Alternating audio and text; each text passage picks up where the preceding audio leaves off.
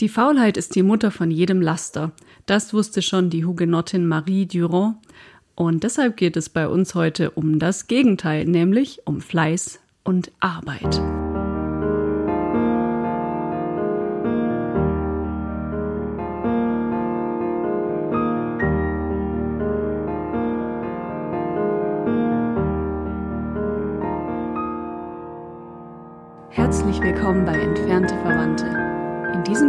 Podcast mache ich mich auf die Spur meiner Vorfahren.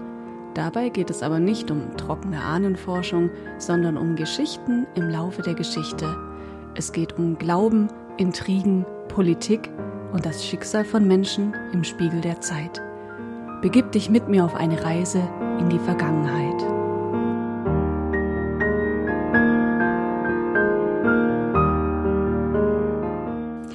Liebe Hörer, die Arbeit ist es auch schuld, dass wir euch im Juni mit keiner neuen Folge beglücken konnten, denn vor lauter Geschäft habe ich es leider nicht geschafft, mich der Recherche zu widmen, aber umso schöner, dass wir jetzt wieder zurück sind. Und wir, das sind Fabian.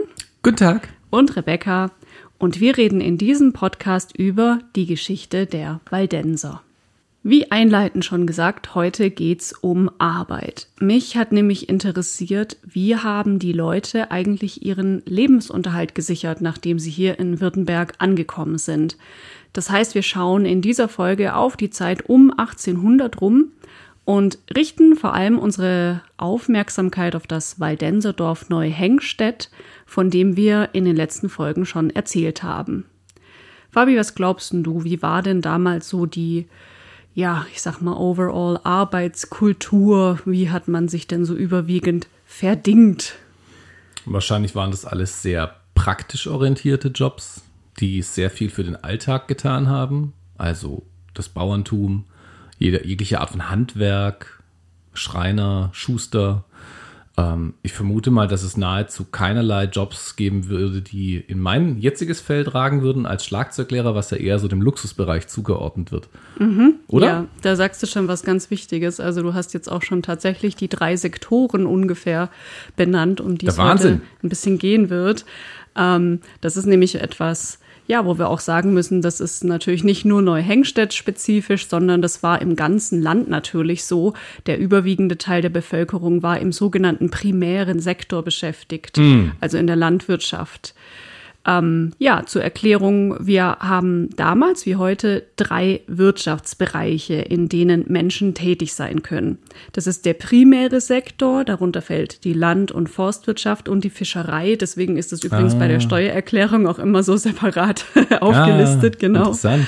Der sekundäre Sektor, das ist das produzierende Gewerbe, was du eben auch schon benannt hast, mit Schuster beispielsweise. Ja die, die die Dinge herstellen oder auch der Bäcker, der das Brot macht. Und der tertiäre Sektor, das sind die Dienstleistungen, also sowas wie eben heute Schlagzeugunterricht. Und diese Nummerierung, die ist auch nach wie vor sinnvoll, da ja die Wirtschaftsbereiche im Grunde aufeinander aufbauen. Also zuerst muss ja erstmal etwas ähm, geerntet werden, damit man daraus etwas produzieren kann und im letzten Schritt kann man es dann erst verkaufen. Klar. Und wie du ja schon gesagt hast, Schlagzeug äh, kann man jetzt sagen, das ist eher Luxus sozusagen. Das bedeutet eben auch, dass erstmal die äh, primäre Versorgung gesichert sein muss. Also erstmal muss es eine Nahrungssicherheit geben, weil Leute, die nichts zu essen haben, die brauchen auch keinen Business Coach und keinen Investmentberater und so, so weiter. Sieht's aus, ja. Also von der Wichtigkeit her ist es nach wie vor so, dass der primäre Sektor auch der wichtigste ist, weil er eben die Grundlage bildet. Ich möchte jetzt damit aber niemandem die Wichtigkeit seines Jobs absprechen, versteht mich nicht falsch, liebe Hörer, einfach nur so zum Verständnis, wie das alles aufeinander aufbaut. Und diese Wichtigkeit, die hat sich früher auch in der Anzahl der Leute abgebildet, die in den jeweiligen Sektoren beschäftigt waren. Wenn du mal raten müsstest, was glaubst du, wie viele Menschen im Jahr 1800 in der Landwirtschaft tätig waren? Prozentual von der Gesamtbevölkerung? Ja. Oh je, bestimmt 70, 80 Prozent. Aha, ja, das hatte ich auch gedacht. Ich war immer von 70 ausgegangen und war ein bisschen überrascht. Das sind äh, nur in Anführungszeichen 62 Prozent gewesen. Ah, aber immer noch eine Menge. Ja, genau. Mehr aber als die Hälfte der Gesamtbevölkerung ist also diesem Prozess äh, involviert. Richtig, mhm. richtig. Und die, die es nicht waren oder nicht äh, hauptberuflich sozusagen, die hatten ja trotzdem irgendwie hinterm Garten noch ein Gemüsebeet oder sonstiges. Yeah. Also äh, mit der Natur arbeiten, das hat für nahezu alle immer zum Alltag dazugehört. Mhm. Genau, 62 Prozent der Deutschen war also in der Landwirtschaft und dem primären Sektor beschäftigt und 21 in Industrie und Handwerk. Und dann hatten wir noch klägliche 17 Prozent im Dienstleistungsbereich. Mhm. Und das war auch insofern notwendig, weil die Erträge aus dem Ackerbau wesentlich geringer waren, als sie das heute sind. Also man kann sagen, dass ein Landwirt mit seiner Arbeit ja zwei bis drei Menschen versorgen konnte. Und um 1900 rum waren das schon vier Personen. Und dann kam ja der der totale Fortschritt, ja. die modernen Maschinen, die Traktoren, die Mähdrescher und so weiter, auch die verbesserte Düngung, die hat sehr viel dazu beigetragen. Mhm. Ähm, ja, noch, noch mal ein Nummernspiel. Was glaubst du, wie viele Menschen konnten denn im Jahr 2016 durch die Arbeit eines Landwirtes ernährt werden? Boah, ich finde das ganz schwierig, sowas einzuschätzen, aber ich, ich sage jetzt einfach mal Tausende. Ja, okay. Also ein einziger Landwirt, das ist ja jetzt bloß der eine Mensch, der mhm. ne, da arbeitet. Es arbeitet ja nie ein Landwirt auf einem ja, Bauernhof, es sind ja, ja, immer mehrere Leute. Also dann korrigiere ich es vielleicht aber auf über 1000. Aber ein Mensch, ja, es sind 145 ah. laut der Bundeszentrale für politische Bildung.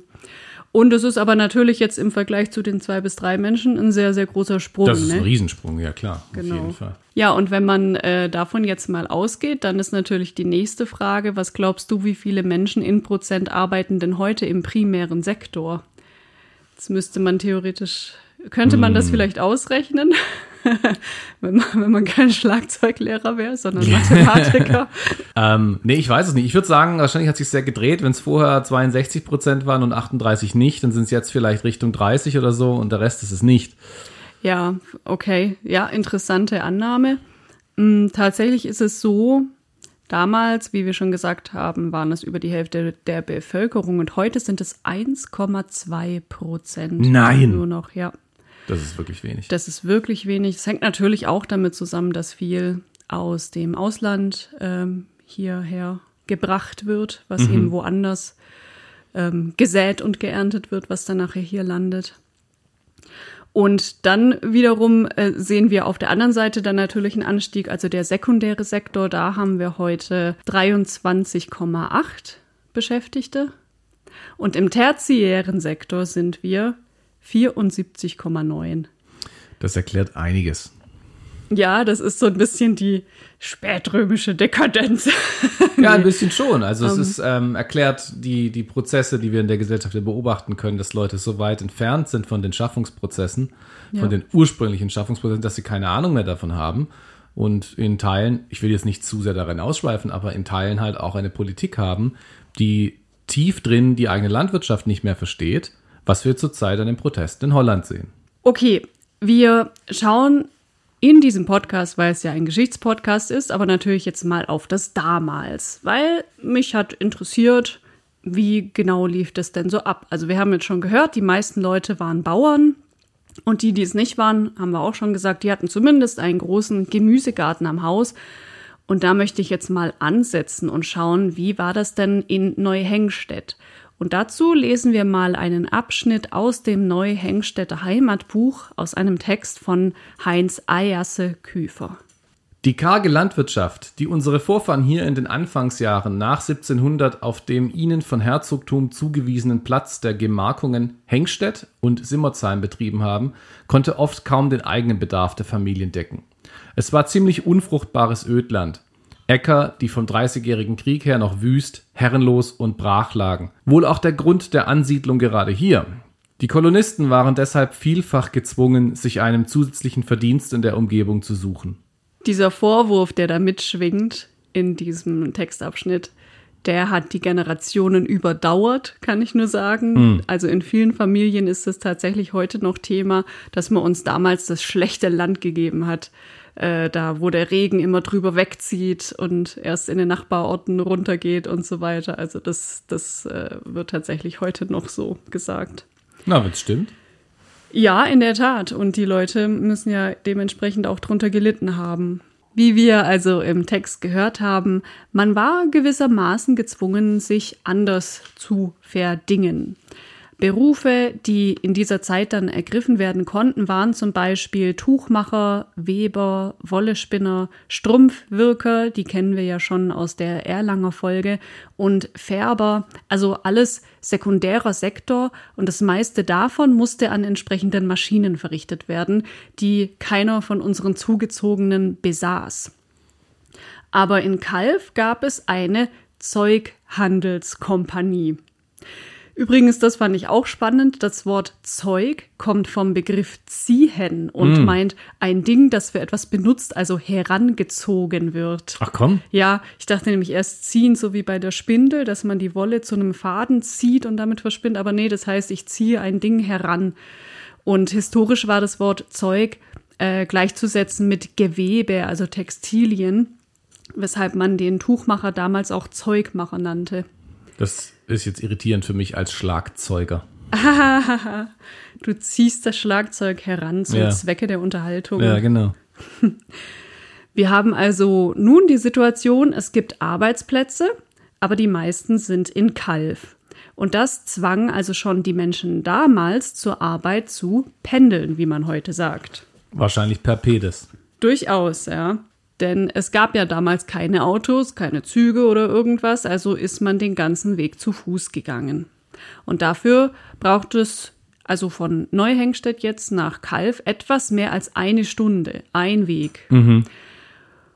Und ich muss sagen, ich beschwere mich ja schon über meinen langen Arbeitsweg ne, zur Arbeit. Also wir beide fahren nach Stuttgart und da sind wir schon so 30 bis 45 Minuten unterwegs, manchmal genau. auch eine Stunde, wenn es richtig schlecht läuft. Aber ich sitze halt im Auto ne, und kann dann einen Podcast hören und äh, habe dann auch äh, nach 15 Uhr meinen Feierabend. Und damals war das anders. Da war der 14-Stunden-Tag noch normal. Mhm. Das war ja erst 1900 rum, da wurde im Deutschen Kaiserreich der 10-Stunden-Arbeitstag gesetzlich eingeführt und erst seit 1965 sind wir in der Bundesrepublik hier bei unserer 40-Stunden-Woche, was so etwa acht Stunden pro Tag entspricht bei den meisten. Mal gucken, ob es so bleibt. Im Moment ist ja in der Diskussion, das wieder anzuheben. Ja, richtig. Ich hoffe, es kommt nicht dazu.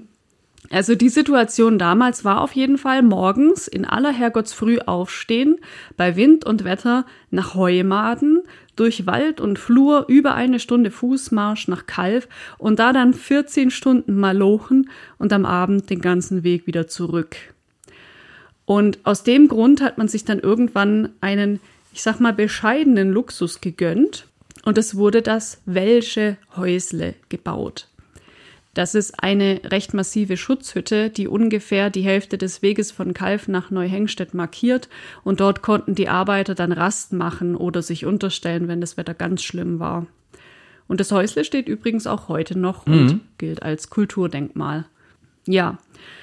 Vorhin habe ich gesagt, dass alle Zeugmaschinen in Kalf standen. Das ist nicht ganz korrekt. Es gab nämlich einen Mann, der war Strumpfwirker. Und dessen Fleiß imponierte dem König so sehr, das klingt jetzt wie ein Märchen, gell? Ja, ja, Sein genau. Fleiß imponierte dem König so sehr, aber es war tatsächlich so, dass er ihm einen nagelneuen Strumpfwirkerstuhl schenkte und zudem noch 150 Gulden Betriebskapital, um sein Geschäft auszubauen, denn genau wie alle anderen Leute im Dorf hatte dieser Mann ja auch nichts. Und dieser Mann war der Strumpfwirker Baral.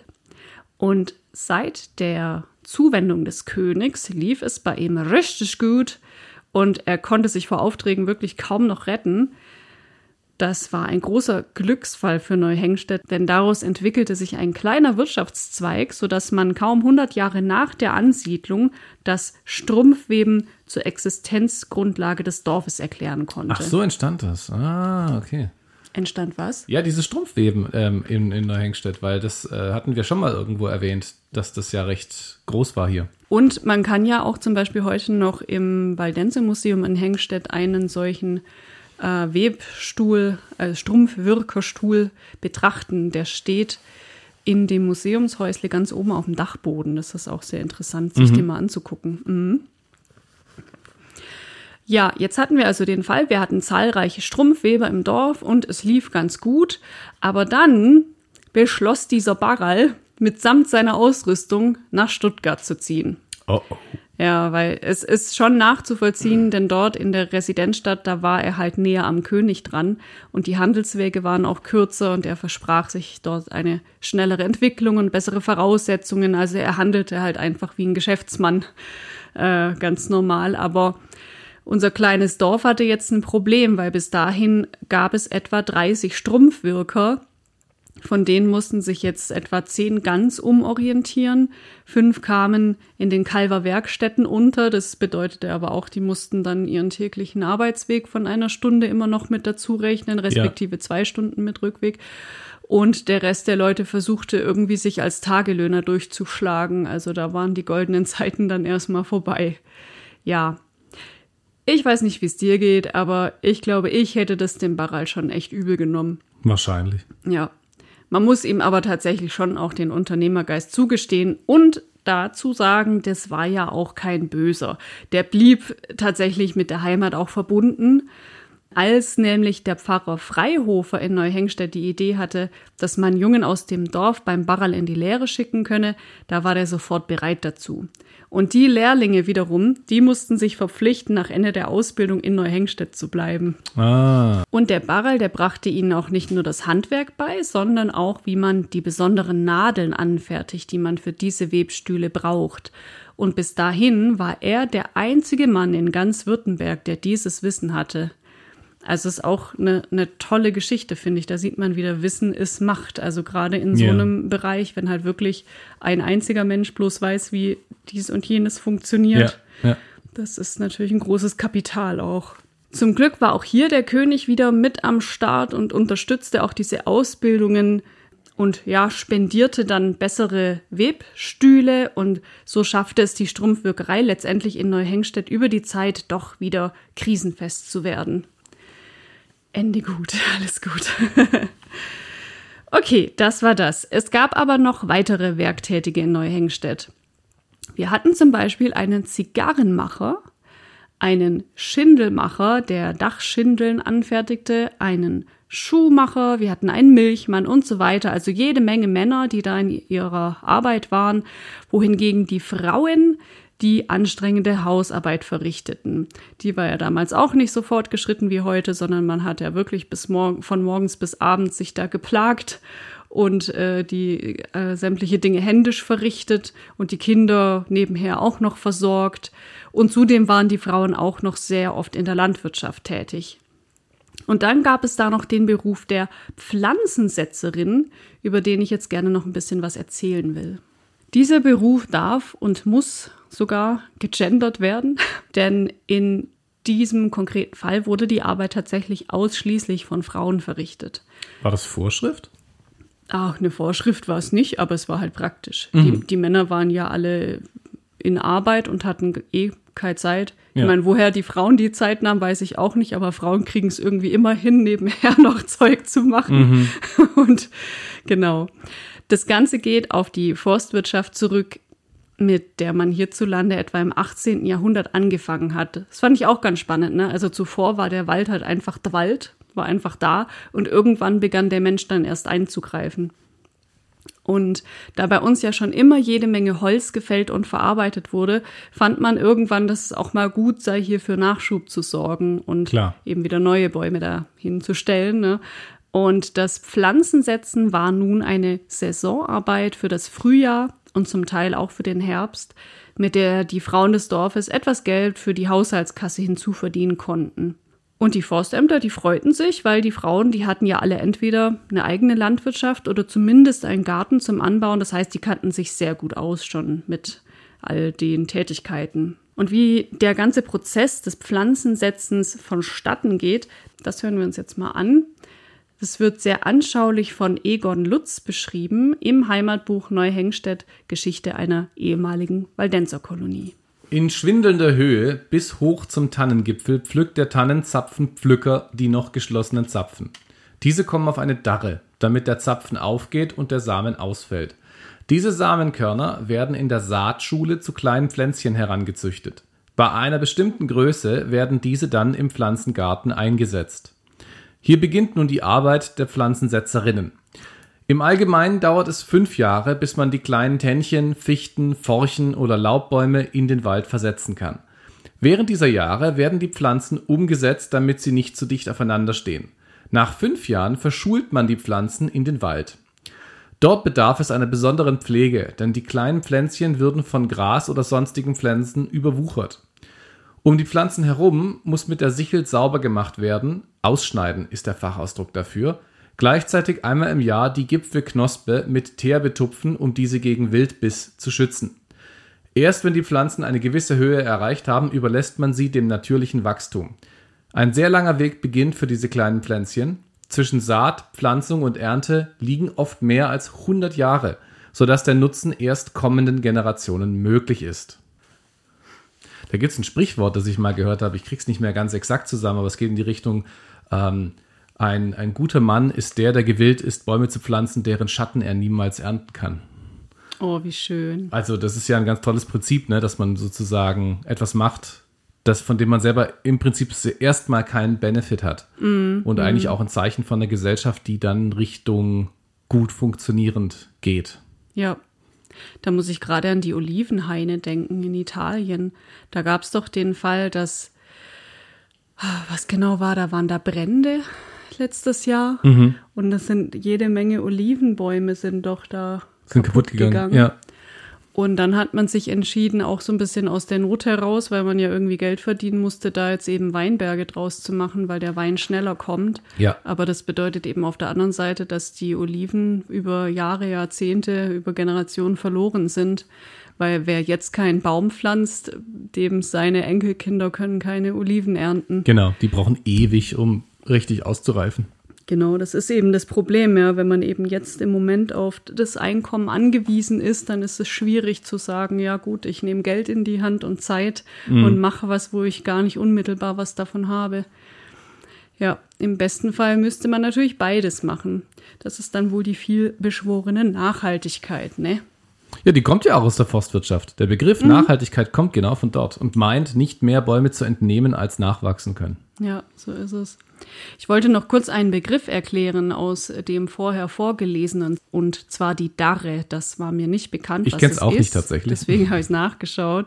Das ist eine Anlage zum Trocknen oder leichten Rösten von Getreide, Obst, Gemüse und so weiter.